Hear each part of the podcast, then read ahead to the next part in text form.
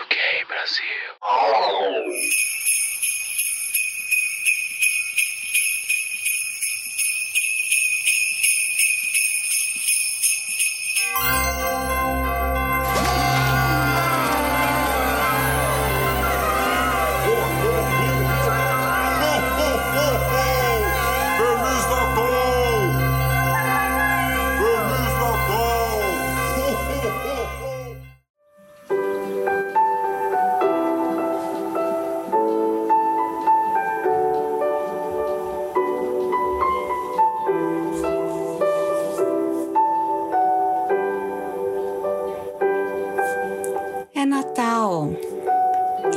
Aqui para desejar a vocês um Natal cheio de luz, serenidade, amor, fé e, acima de tudo, saúde e muita esperança.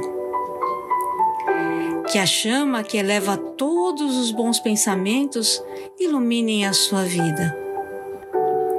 Obrigada por estar nos acompanhando durante todo esse ano, ouvindo nossas risadas, nossas dicas, nossas conversas. Afinal, Natal não é sobre presentes, é sobre presença. É sobre oferecer atenção, amizade, amor e fraternidade.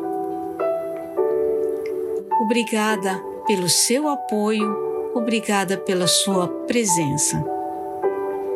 E nós, do QOK Brasil, só podemos desejar a todos vocês, aos seus familiares e a todos aqueles que estão à sua volta um lindo, maravilhoso e muito, muito feliz Natal.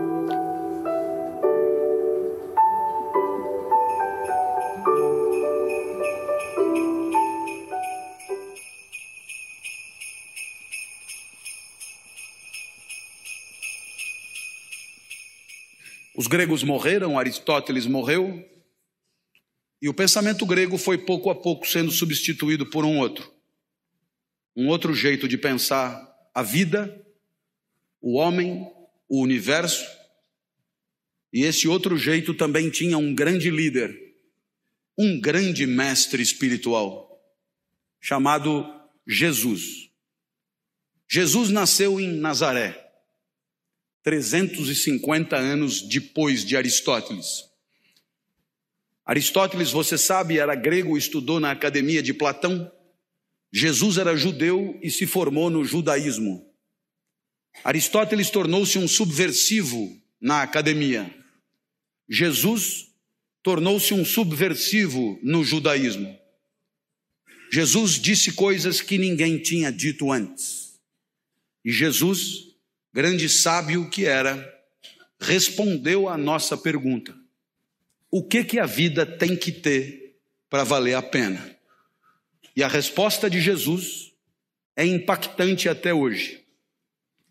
Por mais que vivamos numa sociedade de cultura cristã, a resposta de Jesus, quando anunciada com clareza, produz extraordinário impacto nos espíritos de quem ouve o filé mignon da vida, a vida que de fato vale a pena, é a vida assumidamente dedicada ao outro. Isso é absolutamente incrível, sobretudo para nós, acostumados a ouvir que o sucesso da nossa vida tem a ver com o nosso próprio ganho, com a nossa própria riqueza com o nosso próprio conforto, com o nosso próprio poder. Jesus dirá mais ou menos o contrário. O filé mignon da vida, aquilo que fará de você um vivente feliz, é a entrega, é proporcionar, é alavancar, é permitir que o outro viva melhor do que viveria se você não existisse. É permitir que o outro sorria o sorriso que, se você não fosse, ele não sorriria. É permitir que o outro sinta a alegria que se você não estivesse, ele não sentiria. E aí sim, você terá vivido vida boa, vida que valeu a pena. Lição de Jesus. Bem, os exemplos podem ir ao infinito. Basta que alguém que você ame fique doente, para que você gaste no único cheque tudo que tinha guardado para si. E aí você descobre rápido o que que vale mesmo na hora de viver. A minha filha Natália é a mais nova dos meus filhos, tem 13 anos hoje. Quando tinha quatro, foi acometida de gravíssima doença, rara no Ocidente. Síndrome de Kawasaki, um vírus letal. Funciona mais ou menos assim. Esse vírus só aparece em crianças de 4 a 6 anos. Esse vírus, se desincubar, mata a criança na hora. Mas tem uma vantagem. Se ele não desincubar por dois anos, ele acaba morrendo. E a criança está definitivamente curada. Dois anos só. Dois anos esperando. Eu olhava para minha filha na UTI e eu me dizia: por que não troca? Eu fico no lugar. A vantagem é óbvia. Eu fico aqui e a criança fica livre disso. Como não estava dando certo, eu fiz proposta irrecusável. Pegue 20 crianças com isso. Ponha os 20 bichos em mim e liberte as 20 crianças. Agora a vantagem é mais do que óbvia. Não esqueça de pôr a minha filha no meio. Bem, pensando assim, eu aprendi coisas sobre mim. Coisas que eu não sabia. Eu aprendi que para mim a vida não era o bem de maior valor. Continuar vivo não era o mais importante. Porque se fosse o mais importante, eu não trocaria. Se fosse o mais importante, eu jamais faria aquela proposta. Então, naquele momento, eu aprendi que havia alguma coisa que valia mais do que continuar vivo. Eu aprendi então a maior lição de Jesus de Nazaré. A maior lição. O que mais vale na vida, o filé mignon da vida. Eu aprendi que o amor vale mais do que a própria vida. Por isso propunha a troca.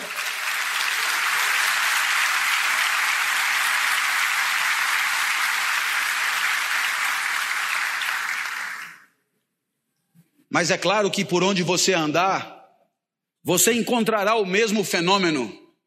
Pessoas desesperadas lutando para diminuir o sofrimento de quem sofre na Boate Kiss em Santa Maria, nos desmoronamentos em Petrópolis e Teresópolis, nos incêndios em São Paulo, pessoas completamente despreparadas se atiravam no perigo em nome da proteção da vida alheia. Você encontra isso por onde você andar.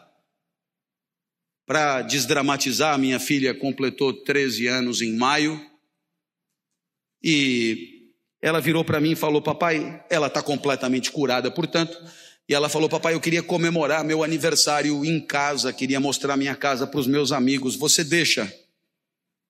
A minha filha sempre pede tudo para mim, porque de mim ela sabe que ela tira tudo que ela quer. Depois ela só comunica à mãe. Eu já falei com o papai e ele já deixou. Vieram 39, subiram no mesmo elevador, invadiram o apartamento no mesmo segundo. E quando eu vi aquele enxame de criança entrando em casa, me lembrei de uma poetisa búlgara que dizia mais ou menos assim: criança pequena é como água, ocupa todos os espaços. Eu me tranquei no quarto, mas a poetisa tem razão, todos os espaços. Papai, papai, queremos brincar aí também. Minha filha, para onde você quer que eu vá? Você não gosta tanto da padaria? Vai para a padaria e espera lá, leva o celular que eu te aviso. E aí eu te pergunto: que espécie de idiota passaria três horas de sábado numa padaria esperando que uma criança o autorize a voltar para sua própria casa? Esse idiota somos todos nós, não somos? que um dia percebemos que o sorriso da criança amada vale qualquer padaria. Minha filha me autorizou a voltar e quando eu cheguei em casa, porque ela é muito legal, ela virou para mim e disse: Papai, muito obrigado por ter deixado, eu me diverti muito. Eu sou emotivo, rapidamente as lágrimas brotam e ela continuou então inapelável. Eu queria te dizer mais uma coisa. Eu adoro ser sua filha. Nossa. Eu, para ouvir aquilo, passaria uma semana na padaria.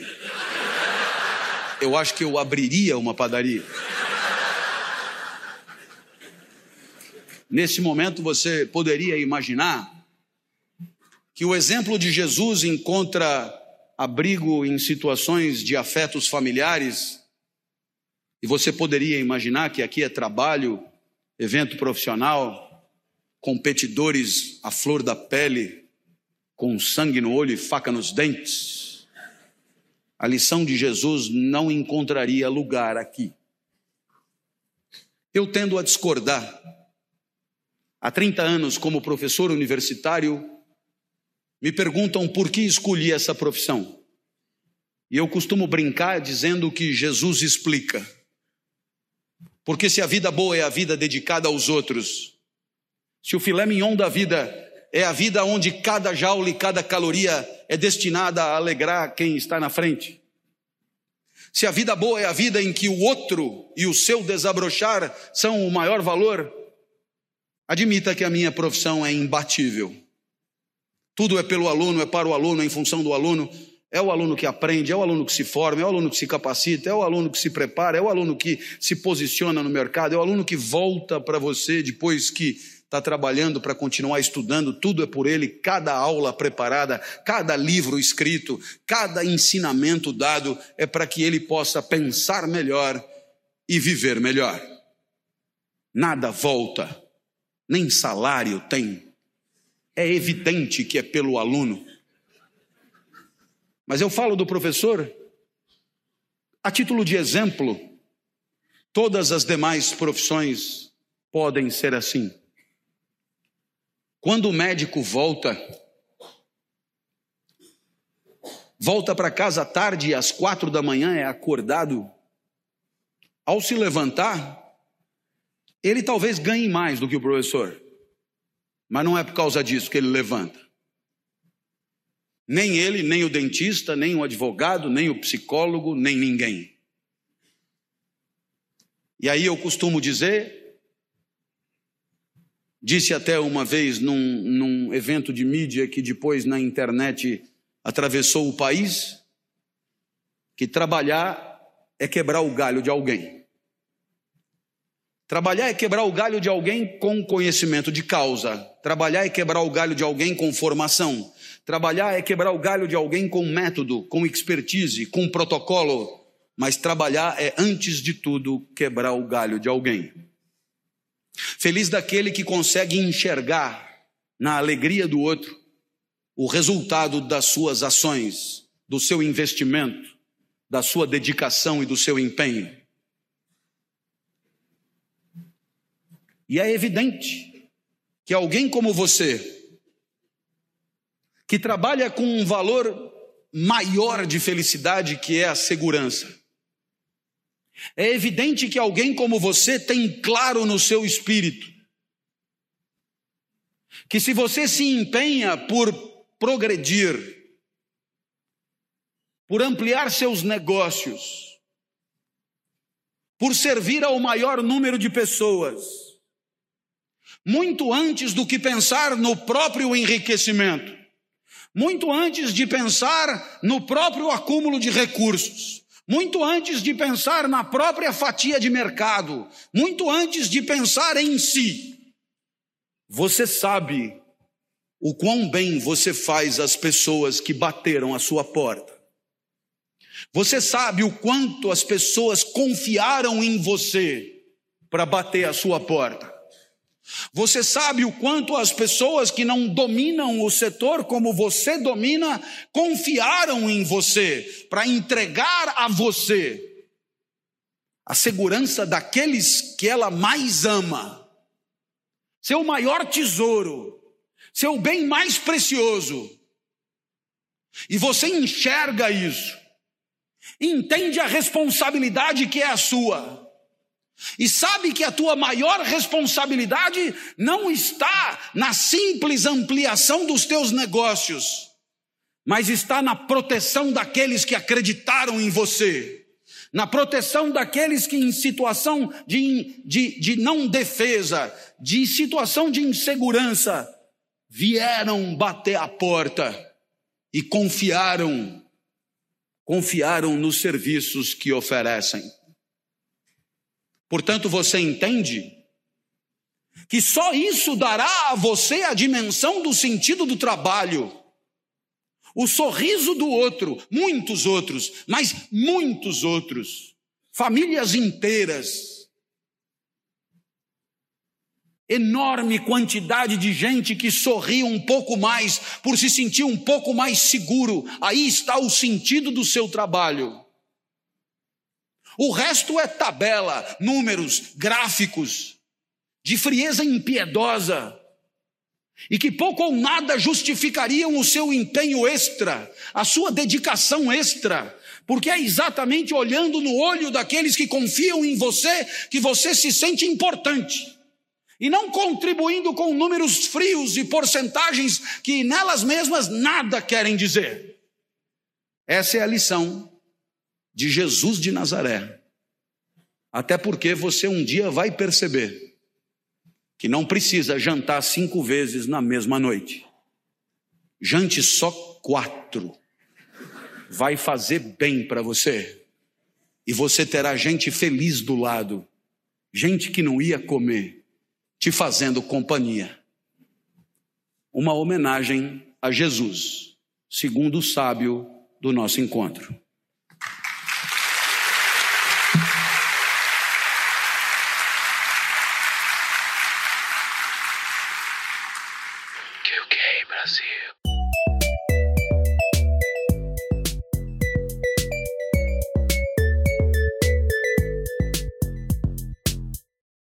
Brasil Multimídia e Criação.